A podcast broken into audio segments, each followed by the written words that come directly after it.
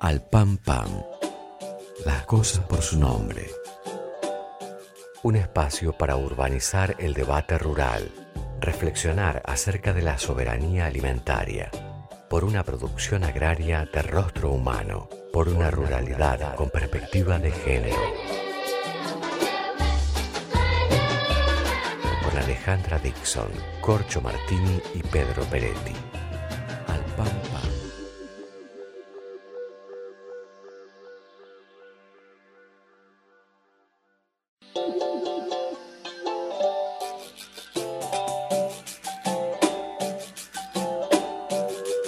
Muy buenas tardes a todas, a todos, a todes. Eh, programa número 13 de El Pan Pan por eh, Viento del Sur, la querida radio del Instituto Patria. Estamos siempre con la producción general de Rita Cortese, de Alejandro Basiliev y de Mariana Ponce de León, con la coordinación general de la genia de Juli Bastanzo y con la operación de los no menos genios eh, Feli Basualdo y Diego Cisternas.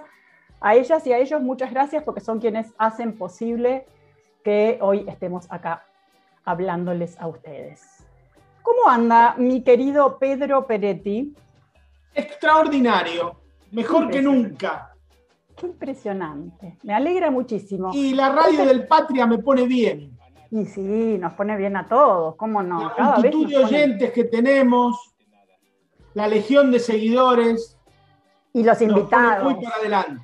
Y los invitados. Los invitados El son lo invitado mejor. es lo más importante. lo mejor de todo. Bueno, hoy tenemos a, Corcho ausente con aviso, así que lo, lo- lo perdonamos porque tenía, se- le coincidía con una actividad, bueno, muy importante. Lo perdonamos y, y vamos a aprovechar para usar sus minutos en beneficio nuestro. Así que bueno, ¿qué me cuenta? ¿Qué, ¿Por dónde va a ir hoy usted? Y yo voy a ir por el lado de la sociedad rural, aprovechando que está Alejandro. Vamos Bien, a ir vamos- a, a analizar un poco la elección de- del nuevo presidente de, de Pino. A ver, que, no es, bien. pre- que no es precisamente Pino Solanas. No, no, y es no es Pino precisamente, ni no es precisamente un dechado de democracia, ¿no? Esa, esa, esa elección, me parece. Así es. Nicolás Bien. Pino, el nuevo presidente de la Sociedad Rural Argentina, por primera vez en la historia de la sociedad rural, un presidente que no es dueño de tierras. Mira vos, que, me- nos recuerda, ¿no? Un presidente que tampoco viene de la política. Bueno, interesante, ya, vamos a, ya lo lo vamos a estar escuchando. Así que si usted está de acuerdo, vamos a escuchar un poquito de música y después nos metemos eh, con el programa, ¿le parece? Perfecto.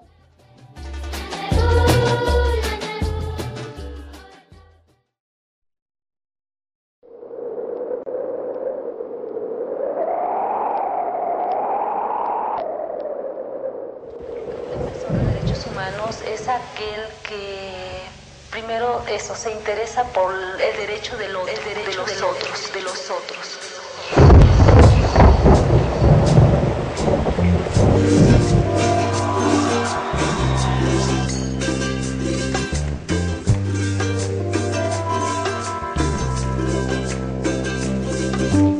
Hay en la noche un grito y se escucha lejano.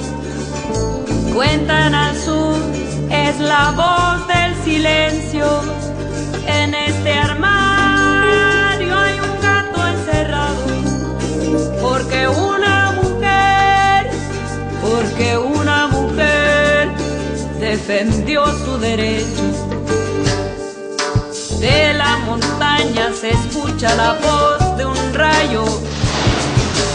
Es el relámpago claro de la verdad.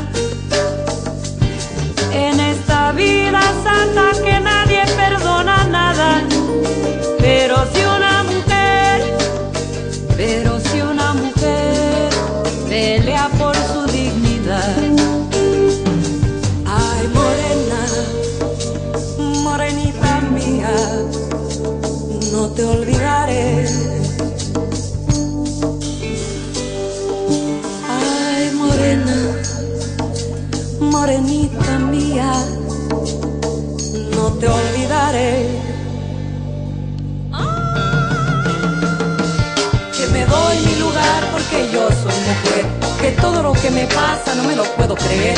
Canto tú y la mentira y los cholos me ven. Si lo quiero, no quiero, es mi justo querer. De tu carne a mi carne, dame taco de res. Los prefiero y los quiero al que me debe comer. Ya probé el que es ajeno a ese pa' que lo quiero. Que la voluntad del cielo me mande al primero. Que me quiera como soy. A ese sí que lo quiero.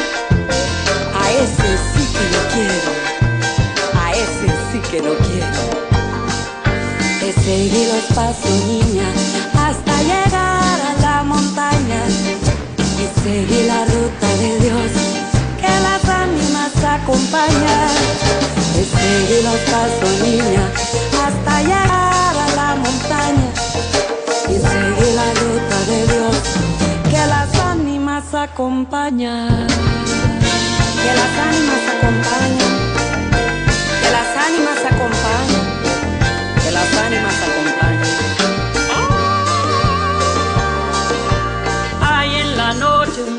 Y se escucha lejano. Cuentan al sur, es la voz del silencio. En este armario hay un gato encerrado. Porque una mujer, porque una mujer defendió su derecho. De la montaña el relámpago claro de la verdad. En esta vida santa que nadie perdona nada. Pero si una mujer, pero si una mujer pelea por su dignidad. Ay, morena, morenita mía, no te olvidaré. Nombre es Digna Ochoa y Plácida. Gracias. Bienvenidos a todos. Al pam pam, las cosas por su nombre. Ayer se cumplieron seis años de aquella gran movilización del 3 de junio de 2015 por el reclamo de Ni Una Menos. Fue la primera marcha masiva en aquel momento en repudio por el femicidio de Kiara Páez, la joven rosarina de 14 años víctima de la violencia machista. Entre el 1 de enero y el 30 de abril de este año, 2021, hubo en Argentina 92 femicidios y 5 transcidios. Esta es la expresión extrema de otras violencias cotidianas naturalizadas hacia mujeres y diversidades. Una herramienta fundamental que se sostiene como política de Estado es la línea 144, que brinda atención, contención y asesoramiento en situaciones de violencia por razones de género en todo el territorio nacional, las 24 horas del día, los 365 días del año. Se incorporaron dos nuevas vías de contacto, que son un WhatsApp 11 2771 6463, 11 2771 6463, y un mail línea 144 arroba mingeneros.gov.ar, gov con B larga. El Ministerio de las Mujeres, Géneros y Diversidad, el Ministerio de Agricultura, Ganadería y Pesca y el Ministerio de Cultura de la Nación acompañan esta conmemoración con varias propuestas. De todas son muy variadas, pero yo quisiera destacar el ciclo Alerta que Camina, que presenta el Centro Cultural Kirchner con la conducción de Ana Cacopardo. Es una aproximación a distintas experiencias territoriales del continente, luchas feministas en articulación con otras luchas que resisten el avance de los proyectos neoliberales y son parte de un horizonte de transformación. Voces que producen conocimiento y traen saberes. Llegan desde Chile, México, Brasil, Guatemala, Bolivia, Colombia, Brasil y Francia. Es una herramienta que hace eje en las mujeres y las diversidades para ensanchar debates, mirarse en el espejo de la región y orientar nuestras búsquedas liberadoras. Son 13 conversaciones para pensar las articulaciones de los feminismos, sus debates, sus narrativas y sus agendas urgentes. Vivas, libres y desendeudadas nos queremos. Al pam pam, las cosas por su nombre.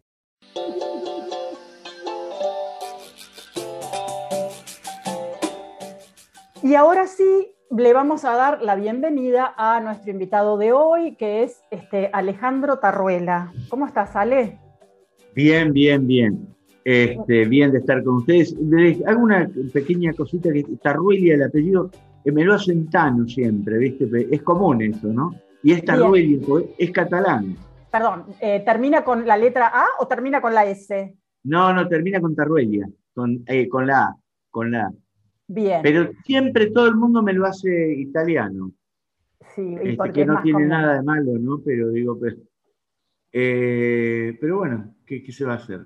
Eh, es muy de Buenos Aires eso, ¿no? Y- muy porteño. Y sí, bueno, a mí me dicen Dixon y me preguntan, ¿pero cómo se escribe? ¿Con C, K, S? Sí, claro, tenemos este, acá de cada pueblo un paisano y a veces unificamos todo. Bien, entonces, aclarado el punto, es Alejandro Tarruella. Bueno, tengo que contarle a la gente que Alejandro es escritor, es periodista, es historiador, es magíster en periodismo y sociedades de la información por la Universidad Autónoma de Barcelona, que colaboró en diversos medios gráficos como Primera Plana, Panorama, Clarín, Diario Popular y la querida revista Humor. También en radios como Rivadavia, Excelsior, Splendid, Radio Nacional y Radio Nacional Suecia. ¿Puede ser, Ale? Sí, sí, sí, sí, trabajé varios años con los suecos en el noticiero, en la parte latinoamericana que era muy importante en aquellos años, se cerró por los 2005, hubo un apoyo muy grande de ellos, claro, en, la, en tiempos claro. de la dictadura. Eh, una vez que terminó ese, ese periodo, eh, se afirmó la globalización y los suecos se desinteresaron por América Latina, esta es la, la Mm. historia, ¿no? Eso era un poco, el, digamos, el legado de Olaf Palme, lo latinoamericano Claro. de Suecia. Eso. De Olof Palme, tal cual. Exactamente. Bien, también estuviste en, en- en TV, en Canal 7, en Canal 9, Univisión, entre otros. Sí, en Canal 9 hice un noticiero que fue este, uno de los pocos en el mundo de 15 minutos. Ahora se estila hacerlos de 25. Y fue una experiencia muy linda junto con un tipo maravilloso que fue Alejandro Romay, ¿no? Mirá, qué bueno sería tenerte otra vez en, en la tele, ¿no? Bueno, la, ver- la verdad que eso es, eh, hay que hacer noticieros este, cortos, precisos, que además tenía una cosa muy particular con él. Eh, estuvo cuatro años casi hasta que se fue Alejandro, ¿no? Y ahí, Mm, eh, y tenía una audiencia enorme en, el- en las provincias, ¿no? En las provincias, en todas partes, porque era una síntesis muy pequeña, bien armada y con información muy buena a nivel nacional e internacional, ¿no? Que eso fal- como falta también la información internacional, es poca, ¿no? Y, la, y no, Y sí. bueno, por algo es que no, no- no nos dejan contextualizar. Lógico, lógico. Fíjate que lo que pasa en Colombia, en Brasil, en las calles, no sale, ¿no? O sea, está absolutamente censurado, aunque parezca mentira, en, en medios donde su- se supone que hay sobrecarga de información. Bueno, acá vemos que actualmente estás escribiendo en Infobaires 24, en Infonews y otros medios digitales, y que escribiste un montón de libros, y entre ellos se destacan Guardia de Hierro, de Perón a Bergoglio, El largo adiós de los montoneros, En Bar Cacho el Cadri, El guerrillero que dejó las armas, Historia política de la sociedad rural, y acaba de editarse Güemes, el héroe postergado, y sobre estos, eh, estos dos últimos libros específicamente nos gustaría conversar contigo. Así que si les parece, le voy a dar la palabra a mi querido coequiper Pedro para que ustedes conversen un poquito sobre la sociedad rural y después si querés vos y yo vamos con el héroe postergado, ¿te parece? Con Güemes. Bueno, muchísimas gracias, Alejandra. Sí, ah, eh, Alejandro ha escrito un extraordinario libro que es la historia política de la sociedad rural. Fue muy bueno, realmente muy instructivo y muy útil para entender eh, cómo funciona un poco las corporaciones agrarias y, cómo vienen desde el fondo de la historia. Alejandro, ¿qué, qué- qué opinión te merece la actuación de, de la sociedad rural hoy en relación a lo que vos viniste estudiando? ¿Ha cambiado? ¿Tiene otro enfoque? ¿Políticamente lo mismo? Eh, ¿Ha variado su perfil desde el punto de vista de su discurso eh, económico o sigue siendo inalterable? No, yo creo que ellos también sufren este, cambios. Bueno, y la, la nueva eh, composición de la, de la presidencia te marca ahí una, una sutileza, me parece, ¿no? Sale de los grandes este, hacendados al que nosotros conocemos clásicamente, eh, de las familias con, los apellidos, que ya se empezó a, caer eso con Biolcati, ¿no? Este, y empiezan los, los agroindustriales, ¿no? A tener, porque Pino tiene más que ver con ese perfil que, este, que con el, Nicolás Pino, me refiero al nuevo presidente de la sociedad rural, que con el perfil clásico de los hombres que estaban llenos de campos y todo eso, ¿no? Y también hay una curiosidad ahí, eh, hablamos de Pino, ¿no? De Pino Sonar, pero también está ahí otro Pino que nosotros conocemos por ahí vos, Pedro, que es Carlos Pino, aquel, el cantor que todavía canta de los trovadores. Sí, señor. Que todavía canta muy bien. Canta muy bien, tiene 81 años y es de Baranda, ¿no? Yo soy nacido en Baranda, un lugar muy olvidado. Le sacaron el tanino y el pueblo se fue secando. Tejada Gómez, aquella cantata de Pedro Changa, ¿no? Eh, que me, acordaba, ahora cuando vos dijiste Pino, me acordé de Pino, de Carlos Pino, maravilloso. Está viviendo en Rosario, Carlos Pino, vive en Parque Frío. E, exactamente. Y hoy justamente, ya que cantores, bueno, me recuerdo que, está cumpliendo 90 años Víctor Velázquez en Entre Ríos, ¿no? otro, otro grande de, la canción popular. Bueno, entonces íbamos, estábamos con el tema de, este Pino que no es, no es de los que, este no, es de los que cantan, ¿no? sino de los que cuentan. Eh, y, entonces hay una conformación diferente porque parece más ligado a la, al, digamos, al complejo agroindustrial de, la ruralidad y no a la, clásica posesión de campos, este, ligado a los criadores, a, los, a la genética, a los sectores más avanzados en la, en, la producción. ¿no? Pero también hay otro detalle curioso en esta dirección porque el segundo, el segundo, el vicepresidente, es Marcos Jorge Celedoño Pereda. Hubo un Celedoño Pereda ya, pero este además es el hijo de Matilde este, Frías de, de Bron, de, eh, de Born. perdón, de, Born, que es la hermana de Jorge, este, Jorge Born y Juan Born, famosos para nosotros en los episodios del año 70 475 cuando fue el secuestro de los hermanos Born, ¿no? Eh, así que, digamos, eh, estos ligados al corazón mismo de los grandes eh, empresarios vinculados a la estructura internacional de, la, del ámbito rural, ¿no? Y Ahora tengo una pregunta, Alejandro. ¿Vos pensás que la elección de Pino como presidente corresponde a, un cambio estructural o es la intromisión de la política directamente de poner a alguien ahí que vaya al frente contra el gobierno de Alberto y de Cristina, algo similar a lo que pasó con la UIA, en donde se elige a, al abogado este... Eh, Funes de Rioja. A Funes de Rioja, que tampoco es industrial, que es un abogado laboralista de la parte patronal. Claro, pero eh, Funes de Rioja es uno de los hombres de la dictadura, es un, es un emergente de Martínez Dios y de Videla, ¿no? Porque él viene de, esa, de la conformación del golpe de Estado del 76, es un cuadro político eh, de, los, de los más grandes que ha tenido ese sector, claro. No, en este caso parece, parece más vinculado, como decís, a la, a la política, a la necesidad de un enfrentamiento con el gobierno. Lo que ocurre, lo que ocurre acá también hay que observar lo siguiente. Eh, decía este Perón que la política es política internacional, ¿no? Me parece que tiene que ver con esos sectores, pero tiene que ver también con el derrumbe de la globalización a nivel mundial, ¿no?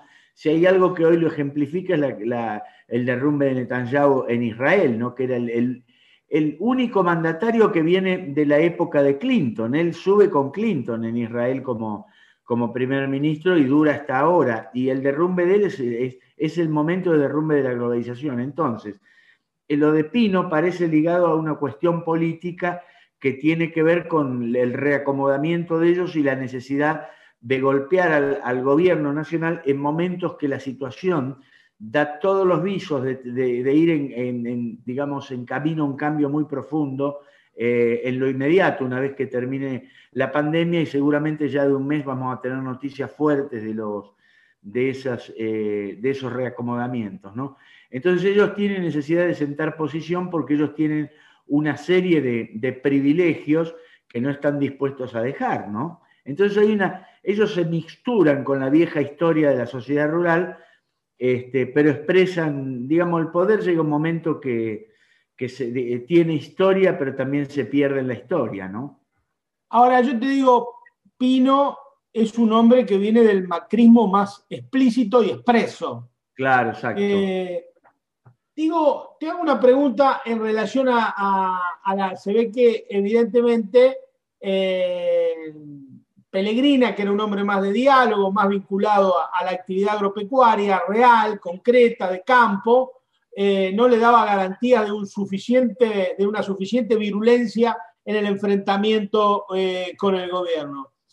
¿Vos creés que, estas expresiones eh, como la de Pino van a lograr aglutinar detrás de sí a todo el conjunto empresarial en la disputa con el gobierno? No, eso no, yo no creo. Ellos tienen serios cada vez más problemas y van a tener cada vez más problemas como para hacer. Bueno, yo mismo en esta, eh, en este, eh, en este, estos hechos que producen los sectores de la carne, hay muchos sectores que se han corrido, ¿no?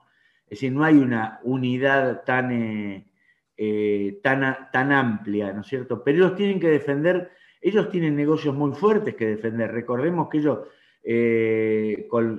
a través de los puertos, eh, manejaban, hasta el momento manejaban eso al libre albedrío, ¿no? O sea, eh, desde las declaraciones juradas a lo que se te ocurra, ¿no es cierto? Podían liquidar una empresa, destruirla, que no tenían, no había justicia ni nada que se les, que se les pare delante. Entonces, posiblemente la, fuerza de meter a Pino tenga que ver con el hecho de que ven ante sí momentos muy difíciles, ¿no? Donde además la situación internacional no está precisamente a favor de ellos. No quiere decir de que vaya a, darse vuelta totalmente, pero en general da la sensación de que, hay un, que van a tener un retroceso muy marcado. Porque acá, más allá, más allá de todo, hay una cosa muy sencilla en la economía mundial, que es que Rusia, este, India, los países de, China particularmente, no han, subido, digamos, eh, no han llegado a esta situación económica de este momento solamente por inteligencia política lo demás, sino porque han, puesto un giro muy grande en los costos de la logística. Y estos señores, en cambio, lo que eran era una fábrica de sobreprecios en absolutamente todo, ¿no? Entonces, eh, tienen una cosa, de, podían hasta ahora hacerlo porque de algún modo lo bancábamos nosotros, o sea, los pueblos pagaban los precios de los sobreprecios. Alejandro, dos veces dijiste que la situación internacional eh, va a cambiar, va a sufrir un, un, cambio y que no está a favor de ello, no está a favor de los grupos como, como los de la sociedad rural argentina. Eh, ¿Qué te hace pensar eso? ¿Qué, qué análisis haces de eso? No, sobre todo, sobre todo la, este, el, digamos, la inminencia de los, de los acuerdos con el Fondo Monetario Internacional, el Club de París, este, y, y, un, y, un, giro que va a haber a nivel mundial respecto de la situación de Argentina, cómo se para Argentina. Tenían mucho, o sea, Argentina es un país muy importante en la, en la exportación de dólares, ¿no? Vamos a decirlo groseramente. Entonces, la situación internacional en América Latina hace que las grandes potencias tengan un una segunda necesidad de Argentina en este sentido. No, no aguantan situaciones sociales de crisis como las que están sucediendo en Chile, en Perú, en Ecuador, en Colombia, en Brasil, en Brasil mismo. Esto posiblemente nosotros vayamos a tener también situaciones semejantes en Uruguay próximamente. Entonces, ese, ese escenario les hace que se vaya de las manos el continente a ellos. Y el país que en, América del Sur, en, esta parte, puede ordenar ese ámbito es Argentina. Entonces, no, digamos, acá hay una cuestión que se, que se escapó del, tablero, es decir, ahora necesitan ellos de que acá no haya, no haya incidencias, por una parte. Y en segundo término, el reacomodamiento internacional. Argentina tiene un papel importante justamente por la, por las materias primas, eh, por algunos aportes que va a hacer en el desarrollo tecnológico, ¿no es cierto? Todo lo que pasó con la pandemia nos ha colocado en situación de poder ser productores de, elementos muy importantes para el combate este, de la pandemia, las vacunas para el, para el sur del continente. Entonces, hay una situación diferente que nosotros tenemos que analizar en ese terreno.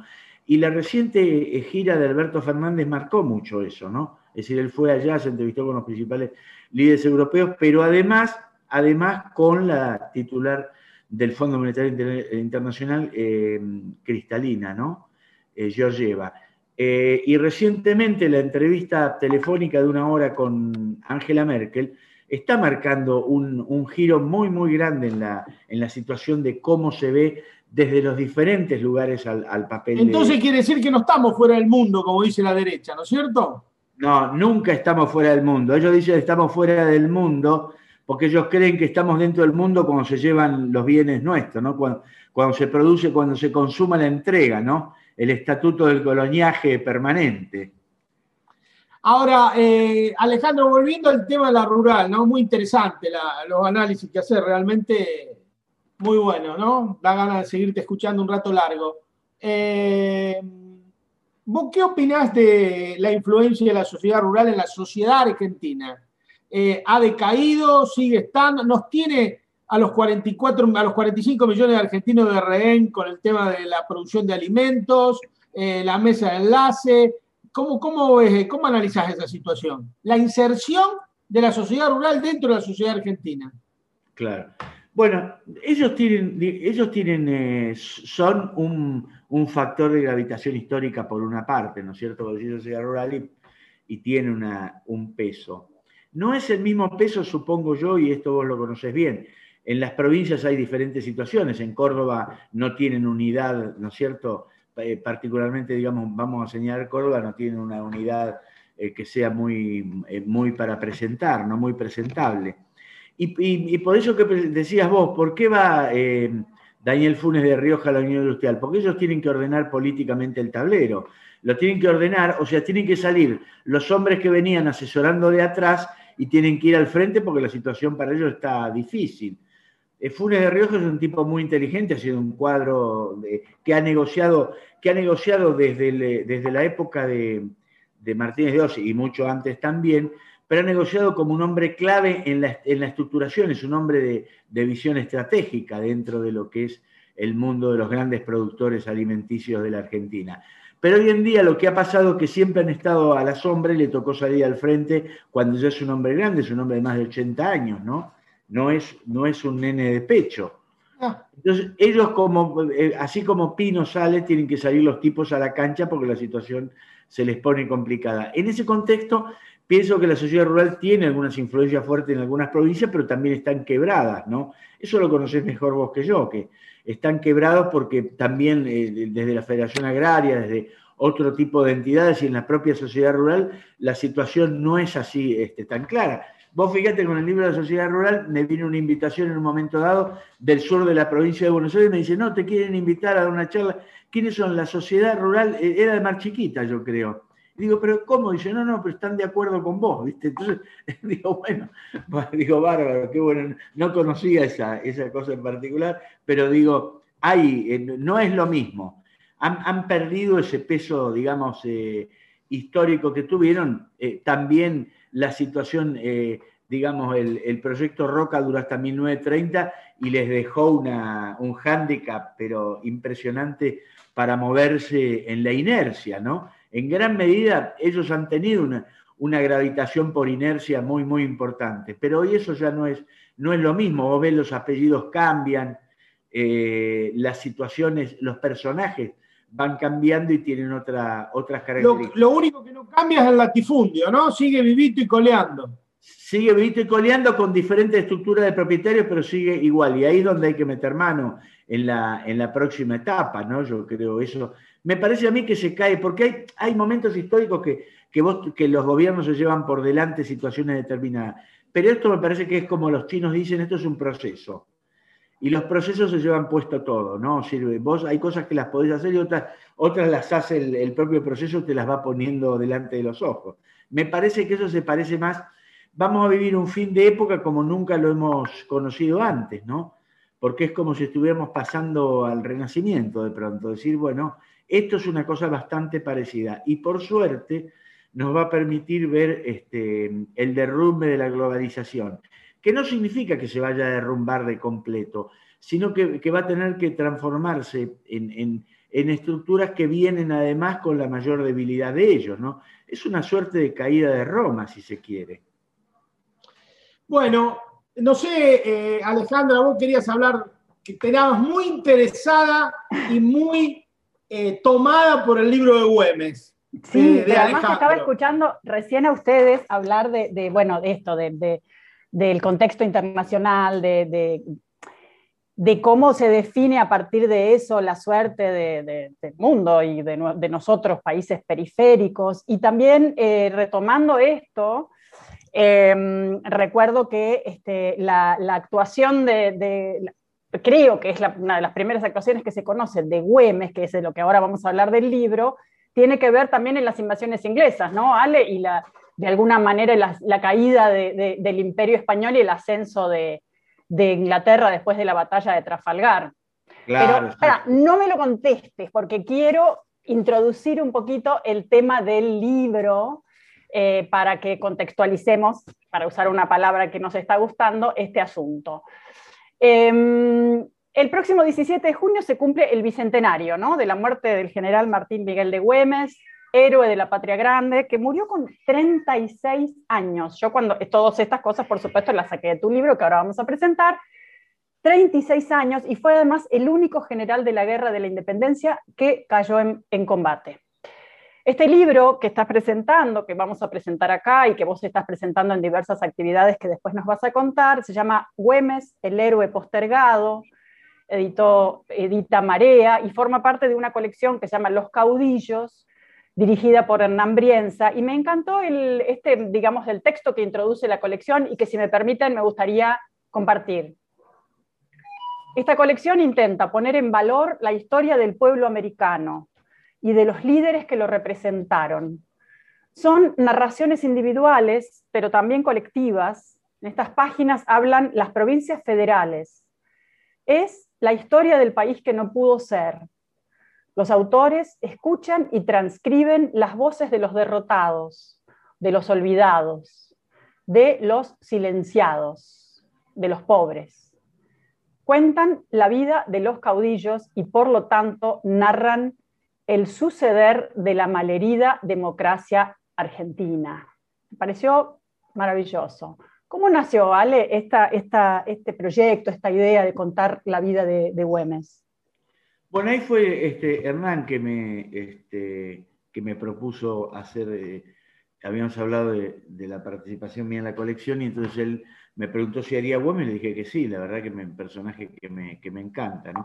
Pero por otra parte, porque este, la, gente de Salta le, a la gente de Salta le cayó muy bien el libro, porque dices una, no, que había una posición como mirada desde, desde el Alto Perú para acá. Digo, la historia argentina hay que mirarla así, es el Alto Perú hacia acá, ¿no?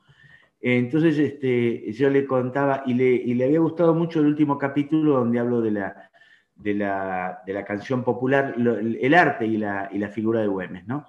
Entonces este, yo le dije que yo me, crié entre gente de, provincias, en, zonas rurales de provincia de Buenos Aires, ahí aprendí mucho del folclore, este, todas estas cosas que yo amo, ¿no? Y entonces ahí, de ahí conocía la, cosa de Salta y, por esa historia, a los 17 años yo agarraba una carpa y me iba a Salta, a Jujuy, a Tucumán, es decir, andaba en los caminos cuando todavía no estaban asfaltados, ¿no? que vos ibas en ómnibus días de barro y se corrían hacia, el, hacia, el, eh, hacia los abismos, ¿no? Ahí, a los precipicios. ¿no?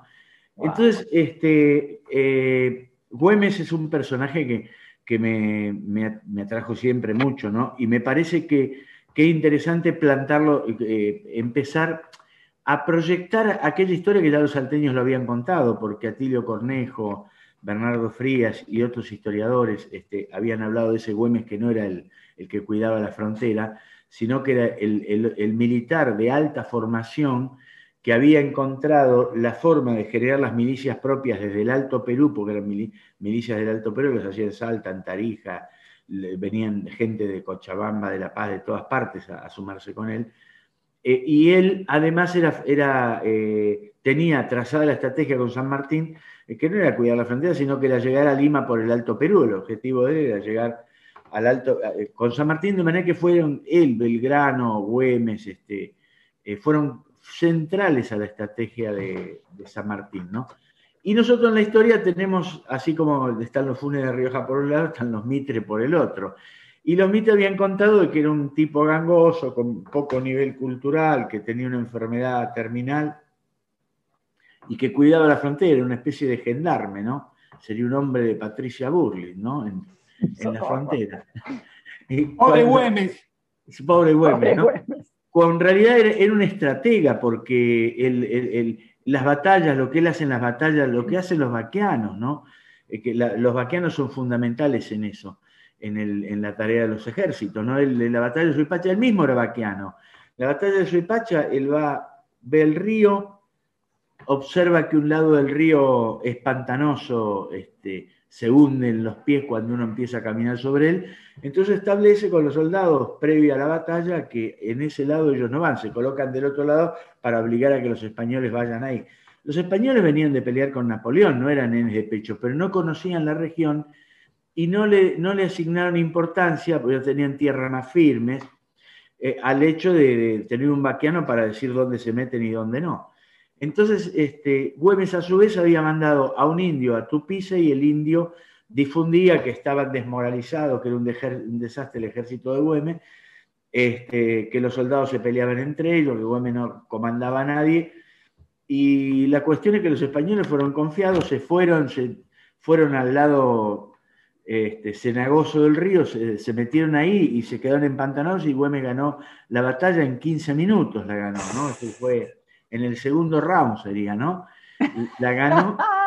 Claro, y, y, realmente, y esos fueron los modos en que él ganó muchas batallas que donde no tenía, los españoles venían con ejércitos muy poderosos, mejor pertrechados.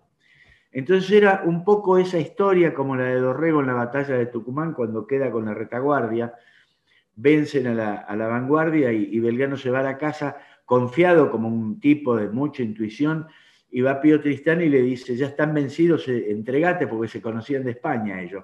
Y Belgrano dice, no, no, espera toda la noche sin tener idea. Y a la mañana, 6, 7 de la mañana, aparece Dorrego, le hace la veña, tenía todos los soldados en formación, los prisioneros, y tenía todas las, armas de los españoles. Entonces, esa, esa, ese saber tenía Güemes, militar de formación, porque había sido formado desde los 7, 8 años en el ejército, en el regimiento fijo en, Salta, y a su vez un tipo de formación histórica. En 1812, 1813 ya conocía lo que había pasado con Napoleón en Moscú, que también lo conocía Belgrano y lo aplicó en el éxodo jujeño. Entonces eran, eran eh, tipos realmente de decir, bueno, uno dice hoy en día, ah, la comunicación llega en ese día, y en ese tiempo, ¿cómo llegaba tan rápido que ya los tipos, o sea, ahí hay una cuestión también de, de, humanidad, ¿no? La comunicación humana es diferente a la comunicación tecnológica. Muy diferente. Y ahí cumplieron un rol importantísimo las mujeres, ¿no? Claro, exacto. Bueno, ahí Macacha Güemes, yo le dedico un capítulo y. Es divino ese capítulo. Mm. Sí, impresionante. Pero esa, esa idea de la, de la inteligencia sencilla y, de, y cotidiana, porque es una inteligencia de cosas cotidianas. Las mujeres conocen la vida cotidiana como no la conocemos nosotros. Entonces, ellas eran mujeres de, cierto nivel social, no eran este, chicas cualquiera. Entonces conocían, había que ir a una fiesta y ahí iban los españoles a conocer algo. Sabían que en la feria podían mandar a las chicas, a, las mujeres que trabajaban en la casa y averiguar, cosas que hacía San Martín eso, comúnmente. Yo recuerdo siempre que en una ocasión, haciendo un seminario en La Paz maravilloso por el 2000, la gente de la embajada me invita a comer a una casa en el sur de, de La Paz, ¿no? que es muy, a mí La Paz me encanta. ¿no? Y, resulta que estamos ahí y estaba la señora, que, las dos señoras que, que, estaban atendiendo a este funcionario de la embajada en la casa, una de ellas con la guaguita este, en sus oh. espaldas. Mm. Y entonces el funcionario de la embajada me dijo, ¿ves estas mujeres así? Todo lo que pasa esta noche acá, mañana Evo Morales lo sabe a la mañana. Y dice, este es un método que viene de la colonia, dice, ¿no? Claro que y del, mismo, fíjate vos las cosas sencillas, cómo conocían la información. Pasó hay una, perdón, hay una, historia, una, pequeña anécdota deliciosa de ese capítulo, que es, em, no me puedo acordar el nombre, em, de, una de las bomberas, y que cuando pasaban revista las tropas españolas, ella vendía pastelitos. Entonces contaba los soldados presentes y los ausentes, y con granitos de maíz ponía en una bolsa los presentes y en otra los ausentes, y se lo dejaba en un árbol al militar que recogía la información y después a su vez le lleva. Eso me parece una cosa deliciosa. Y eso es también el pueblo en armas, ¿no? Hablemos de correlación de fuerzas. Claro, exacto. Bueno, esa es el- la situación. Exacto, vos ves la, la vida cotidiana, sabían cómo manejarse, qué hacer, cómo pasar sin ser vistos. Es decir, este, eso es de, de una, de un profundo conocimiento de la persona, del, del ser humano y del pueblo, ¿no? que, que eso es lo que conocía, eh, conocían en profundidad Güemes, San Martín, que San Martín en Lima mandaba a, la- a las mujeres que trabajaban en la casa a las ferias para ver Claro. cuál era el clima este, el clima que había, ¿no? Cosa que hoy, eso yo no sé si, pero yo recuerdo eh, Galvez contando eh, Los exiliados de Rosas en, el libro sobre el bloqueo anglo-francés, la novela, y, y ahí los, los afro en Uruguay eh, eran los tipos que estaban con los, con los exiliados. Al día siguiente Rosas sabía todo lo que pasaba ahí Claro. adentro. Claro que Pasaban- sí. Un tipo se cruzaba en bote a Buenos Aires todos los días a llevar la información que tenía. Entonces, eso tenía Güemes, un profundo latido, latido popular. Y ahí entra también el tema de las milicias, ¿no? El tema de las milicias, claro. Él crea un estatuto de milicias. Eso me interesa mucho. Sí, semejante a uno que, había, que, que se había establecido durante las invasiones inglesas, que consistía en darle derechos a los hombres del pueblo que estaban luchando en las milicias, ¿no? porque eran todas milicias en ese tiempo.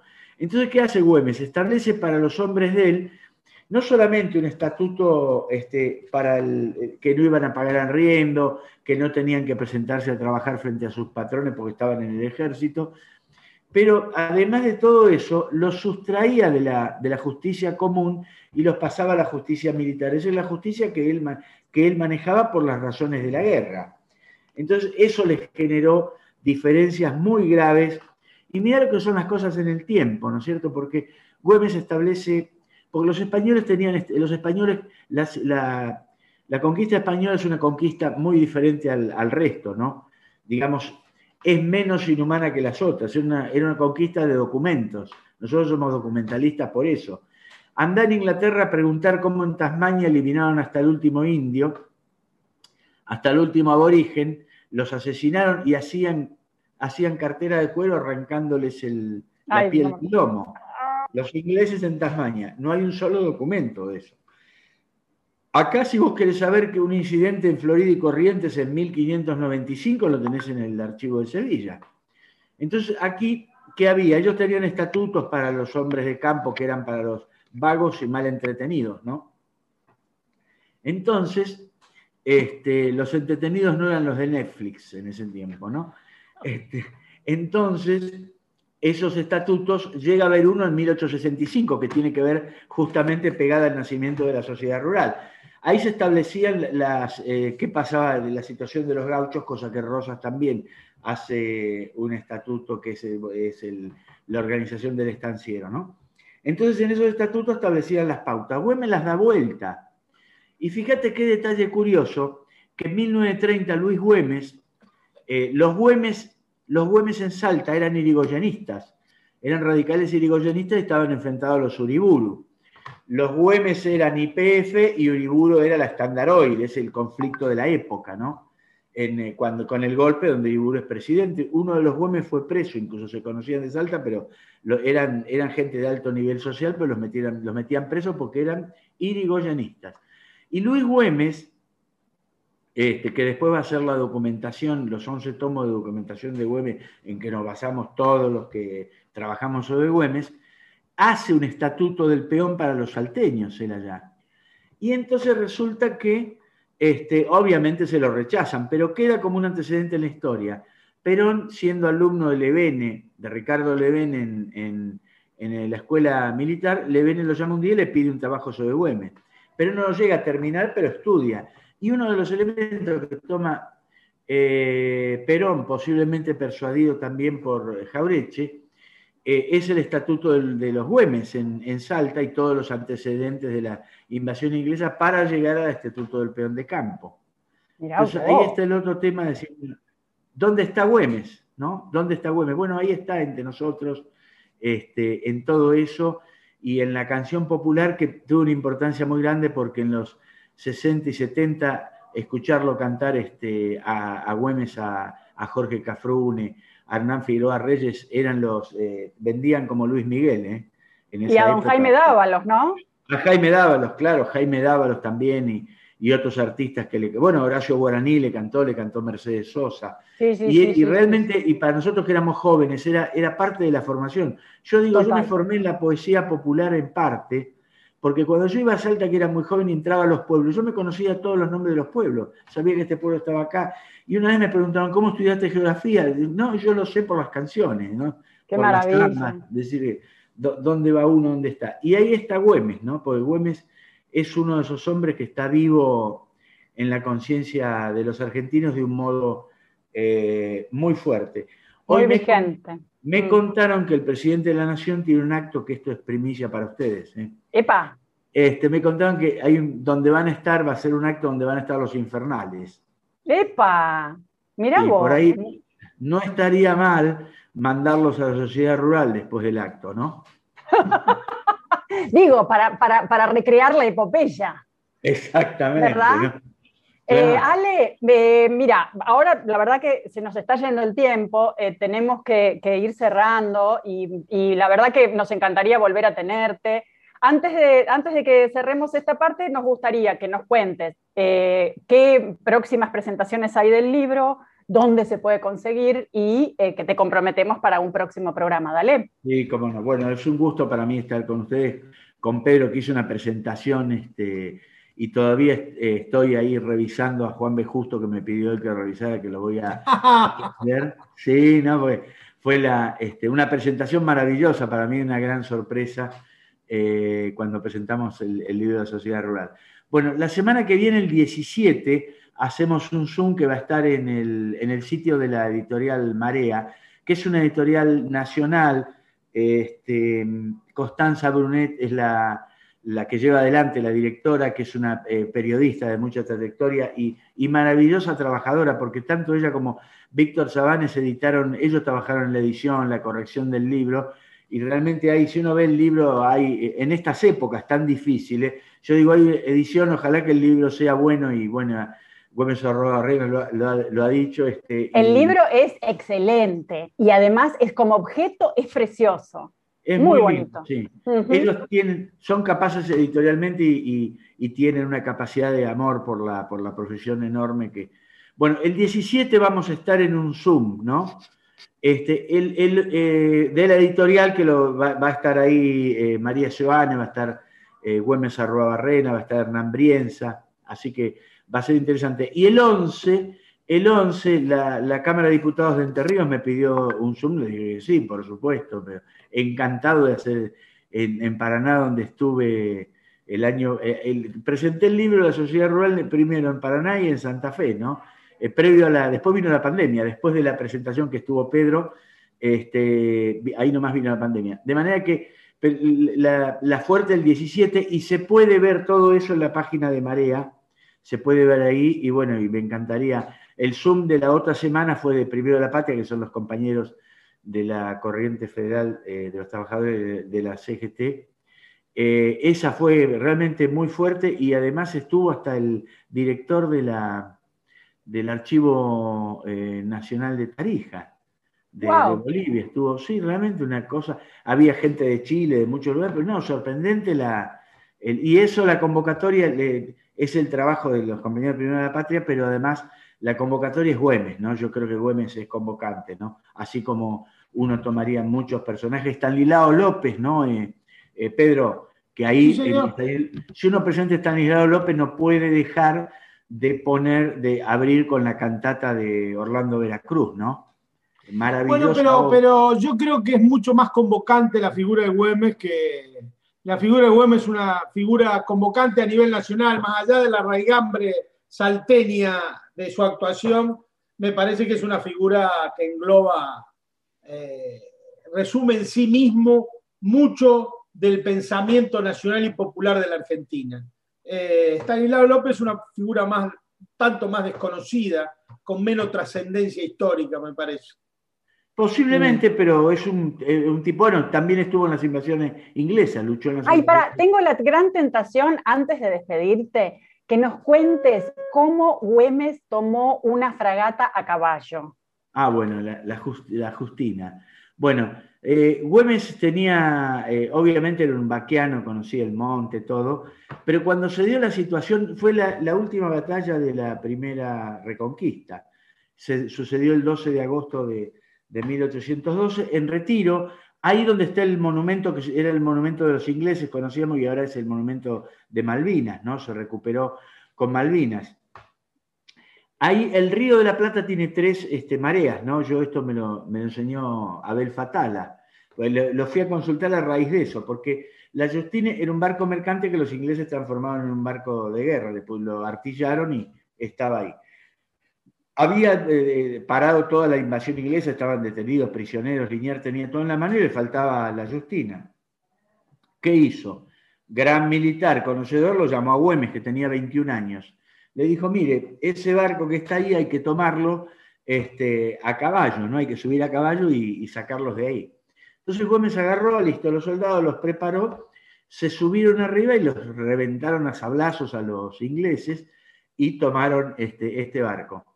El episodio tuvo una trascendencia mundial tan grande porque Goodbye Paris, que después fue cónsul en, que fue cónsul en Buenos Aires, escribió unas memorias que yo aconsejo leer realmente sobre su estadía en Río de la Plata, y, le, y, describe ese episodio que había sacudido el mundo, eh, había salido en los diarios de, de varios países, se comentaba en todas partes, un tipo a caballo con un grupo de gauchos había tomado, ellos lo asignaban mucho, les tenían... Eh, respeto y, temor porque los, los, vinculaban a los cosacos, ¿no? los, los, mongoles, los mongoles que eran, tenían también gran manejo de los, de los caballos. Entonces, bueno, tomaron el... Y ahí quedó, digamos, de algún modo el nombre de Güemes este, impreso en la, en la recuperación. Lo curioso es que los ingleses, que no son ningunos tanto, hacen el edificio después de la Torre de los Ingleses ahí. Y posteriormente, así como, así como hicieron, como Jaureche cuenta de, Belville, que, que, era fraile muerto y pasó a llamarse Belville, como en Entre Ríos tenemos a este, Concepción del Uruguay, que era Arroyo de la China, y tantos, este, tantos nombres que se repiten a lo largo y a lo ancho del país. Entonces quedó así, la guerra de Malvinas recuperó ese lugar. Pero lo cierto es que había pasado la Justine, tenía que salir de ahí, era una encerrona esa. Pero la marea, que es eh, del río de la Plata, que son tan complejas, lo, lo, lo puso en el limo en ese limo que al Río de la Plata le traen el Pilcomayo y el Bermejo, se lo dejó en medio del limo, imposible de moverse, y ahí es donde Güemes pudo dar ese, ese golpe. Eso el limo que nosotros ahora queremos dragar. Iba a decir exactamente, eso. Exacto. Es el limo tan importante porque es el limo que nos permite tomar agua limpia, tira abajo todos los elementos negativos de lo que significa el, Río de la Plata y limpia y luego, bueno, se hace el proceso para, para mejorar el agua ¿no? y, transformar en agua potable. Bueno, impresionante. La verdad que esa historia me pareció brillante, maravillosa. Bueno, ahora sí, nos tenemos que ir porque nos van a matar. Ale, eh, entonces, mandanos por favor los datos de, de, las presentaciones, que ya sabemos que una es el 11 y que otra es el 17 y que van a estar en la página de Editorial Marea pero después nosotros vamos a compartirla en las redes y por supuesto que vamos a estar. Y mil gracias, fue una delicia conversar contigo. Bueno, para mí también conversar con vos, Alejandra, que bueno, que eh, unidos por, por, la historia común tuya con Mercedes mm, y, la mm. historia de tu hermanita. Y Pedro, este, que bueno, yo lo conocía a Pedro, pero después en, la presentación, este, toda una, una maravilla. Su, bueno, y además lo escucho siempre, ¿no? en la radio, lo leo este, presente en, la lucha, en la lucha común. Y además lo bueno en esto, viste que nosotros hablamos justamente, tocamos el irigoyenismo, ¿no? La unidad de los grandes movimientos nacionales en, lo que es la actualidad, ¿no? A través de Güemes también, ¿no? Alejandro ha sido muy, muy lindo, muy lindo, muy lindo, muy didáctico, muy, muy bueno. Realmente te felicito. Yo el libro de Güemes no lo compré, pero lo voy a comprar. Ah, bueno, me alegro, me alegro. Bueno, un abrazo grande. Un abrazo, Ale, gracias, muchas gracias y hasta el 11. Hasta el 11. Hasta el 11. Que andes bien, gracias. Bueno, gente, nosotros eh, ya estamos como despidiéndonos, así que em, contarles que este programa va a volver a salir mañana a las 9 de la mañana por, eh, la, por la radio del Patria y después va a quedar en el Spotify de la radio. Así que este, nos vamos a ir escuchando un poquito de música y nos volveremos a ver, más bien a escuchar el viernes de la semana que viene. Muchas gracias. Pero no permitimos que nadie nos quite nada.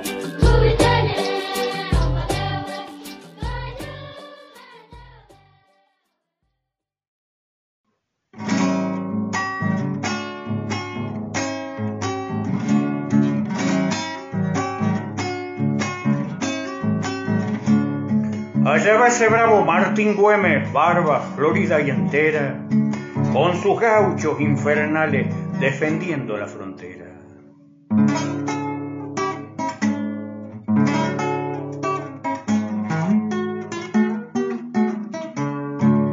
Ese bravo Martín Güemes en Salta será, le dice a los maturran que no han de pasar.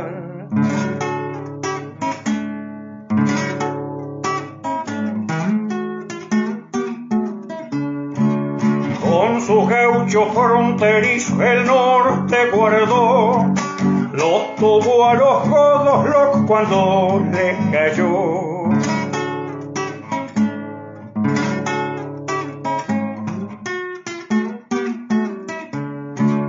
Lárguese pues don Pezuela si quiere invadir, pues sabremos los salteños vencer o morir. Chacarera, chacarera de la libertad, ya se van los maturran, que gusto me da.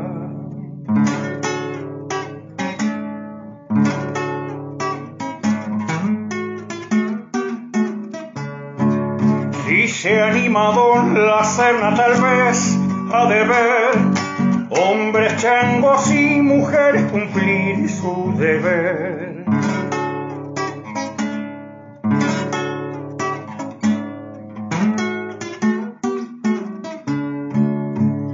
Güemes a los que andan queriendo invadir, a rigor de guerra gaucha los hace salir.